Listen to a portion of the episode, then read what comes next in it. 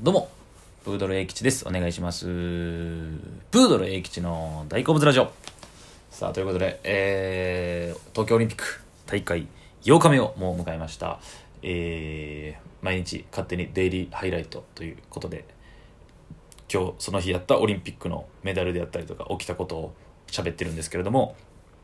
やっぱりあんまり、えー再生回数は伸びてないですけども、はい。まあね、そこは関係なく 気にせずにやるというのが大好物ラジオでございます。ということで、えー大会8日目でございますけれども、えーなんとね、えー多分大会始めてから初めて、えー金メダルがなかったんじゃないですかね。えーまあなんか麻痺してしまってるというか、もう金メダル取るのが当たり前みたいになってるんですけども、そんな簡単に取れるもんではございません。はい。まあで、今日の中で一番金メダルに近かったんじゃないかなという種目、えー柔道男子混合団体、男女混合団体すいません。ですけども、えー惜しくも決勝でフランスに負けてしまって銀メダルでございました。はい。まあ銀メダルですね、まず。と、えーもう一つは、えーアーチェリーの男子個人で、えー古川貴治さんが、えー選手が、えー男子の団体ですね、に続いて銅メダル、2個目の銅メダルを獲得しました。おめでとうございます。えーということでね、えー柔道ですね。柔道の、まあ、準決勝とか昼間にやってたんですけども、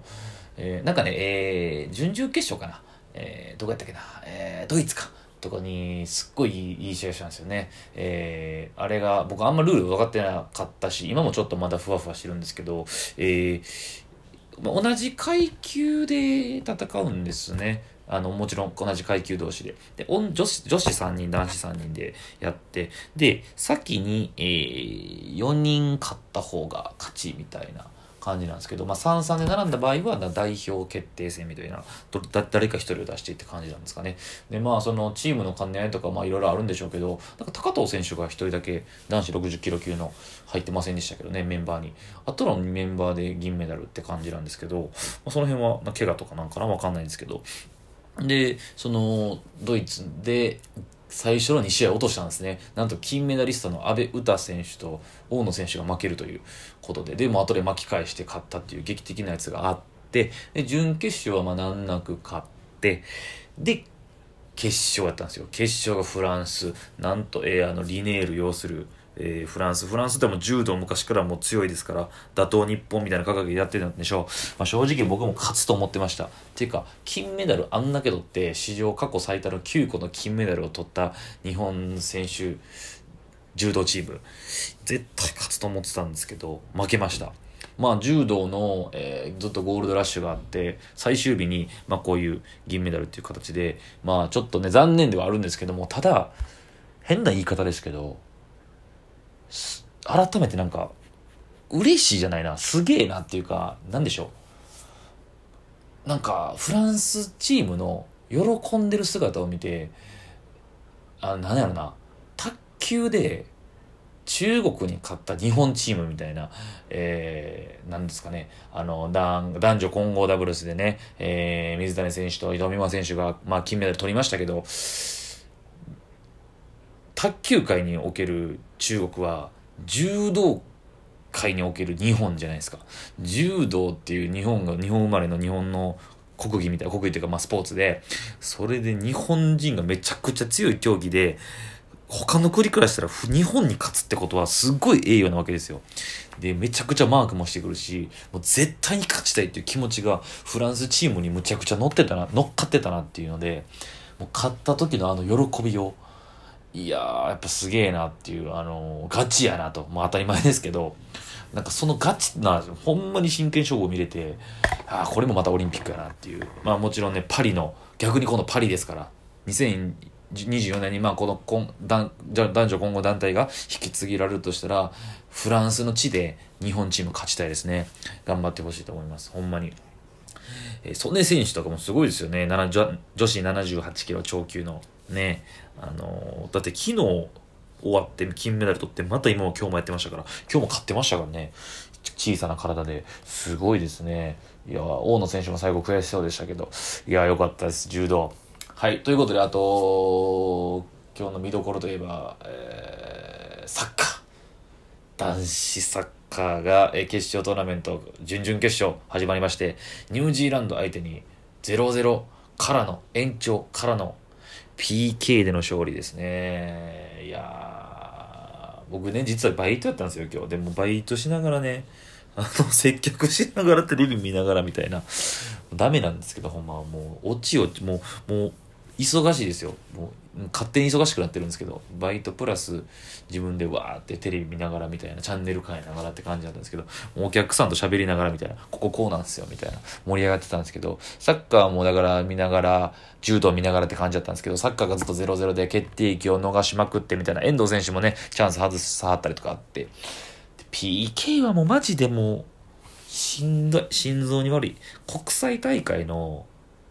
まあワールドカップとかね。アジアカップとか。負けたら帰らなくちゃいけない。終わり、えーメダル逃すみたいな。とこで PK ですよ。そこで活躍したのがなんと二十歳のゴールキーパー。正ゴールキーパー。湘南のね谷康生選手ですよね。冷静ですね。コーチがなんとあの川口千代勝さん。昔の往年の日本代表ゴールキーパーが今コーチなんですよね。からヒーローになってこいと背中押されて。二十歳なんですよね。次のパリも出れるんちゃうかな。まあ一番下かな。今回のその東京世代の。めちゃくちゃ若い。いや素晴らしい。なんか二十歳にそういう選手がまだ現れてね。A 代表のゴールキーパー争いも今後の楽しみやなっていう。結構ねあま若手があんまりいなかったっちゃいなかったんで。いや素晴らしいですよ。で次スペイン。スペインが準決勝スペインも今日劇的な、えー後半アディショナルに決めて追いついて延長で勝ってるんで、勢いついてますよね。えーペドリっていうバルセロナの18歳がいますし、あの、アセンシオっていうレアル・マドリードの選手がいたりとか、えー実はスペイン結構本気なんですよね。他のフランスとかね、まあ、日本勝ちましたけど、あんまりメンバー揃ってなくて、スペインめっちゃ強豪なんですよ。マジでこれ勝てばメダル確定なんで、えー勝てばは、言うたら、えーだからメキシコオリンピック、68年のメキシコオリンピックで銅メダルなんですけど、もし次勝てば銀以上が確定なんで、銀以上初ということになるんで、頑張ってほしいと思います。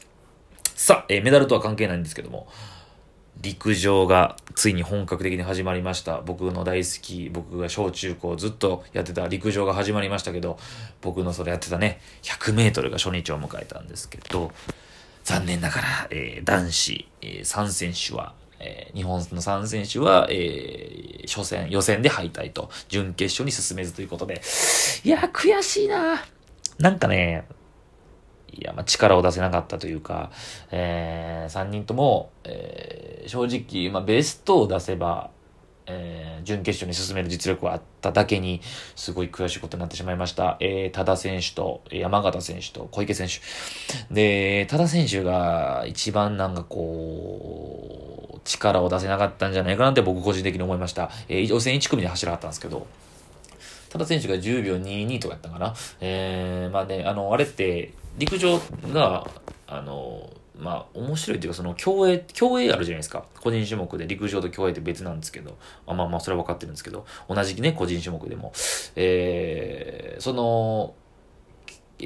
ー陸上って、えーまあ、今回よ 100m だったら予選7組やったんですけど、えー着順の上位3組は準決勝進出なんですよ。で、えーその3上位3組7なんですけど、そこプラス4位以下の速い選手がタイム順で3人選ばれるっていうルールなんですよね。陸上って大体こうなんですけど。えーで、えーその、この全選手、3選手とも3位以内には入れなかった。で山形選手が一番惜しかったんですね。10秒12やったかな。えーなんですけど、10秒12で4位やったんですけど、タイムで拾われず。えーっとね、タイムで拾われた中で一番遅い選手、3番目の選手で、10秒12なんですけど、だから、えーすいません、間違えました、さっき。山形選手が10秒15やったんですね。だから、えーギリギリ、えーそのタイムで拾われずって感じなんですけども、えーここが競泳と違うのが、もう今回オリンピック見て改めて思ったんですけど、競泳はそういう予選、準決勝って一応やるんですけど、えーそういう着順っていうのがないんですね。だから、例えば3組せーのでやって、3組のシンプルに上からタイム順なんですよ。わかります？だから、陸上と違うのは、陸上は、組ごとに、例えばむちゃくちゃ遅い組があっても、その遅か、どんだけ遅かったとて、上位3人は無条件で上がれるんですよ。だから結構組み合わせによるというか、だからめちゃくちゃレベル高い組に入るか、レベル低い組に入るかっていうのでだいぶ変わってくるんですよね。だから競泳の方がシンプルに、フラットに実力順っていうことが言えるんで、いいとは思うんですけど、ただ、えー、そういう組み合わせの妙とかで上がれるという面白さが陸上はあるんで、だから、えー、不思議なんですよ。今回 100m も、えー、その、着順で3位までで入った選手の中で一番遅い選手で、10秒2なんとかなんですよ。20秒2台。だから、えー、タイムで拾われなかった山形選手より遅いんですよね。でも、それが組み合わせで、レベルの低い組に入ったんで、残れてるんですよ。とか、だからそういうのがあるんで、だからいけるかなとも思ったんですけど、残念ながら3人とも残、えー、敗退ということで、もう 4×100 メートルリレーに、のメダルに向けて頑張ってほしいなと思います。あとですね、えー、陸上で言えば、えー、まあ、3000障害昨日すごかったんですけど、えー、と、男子の走り幅跳びで、橋岡優輝選手が、まあ、日本選手権のチャンピオンなんですけど、8メートル17センチで、えー、見事に予選通過、えー、3位で通過なんですね。えー、その、えー、上位12人かな通過なんですけど、なんと37年ぶりオリンピックでは、えー、走り幅跳びでの予選通過で、えー、もしまあ、このままいけば、この記録のままいけば、順調にいけば、銅メダルですよね。メダルがかかってくるという素晴らしい、本当にめちゃくちゃイケメンのね、ジャンパーなんですけど、ちなみにね、サッカーの今回代表で選ばれている橋岡大輝選手といとこっていう、すっごいですね。これも頑張ってほしい。マジで幅跳びのメダルもあるかもしれないんで、陸上もまだまだ期待ということで、えー、今日のデイリーハイライトは以上です。ありがとうございました。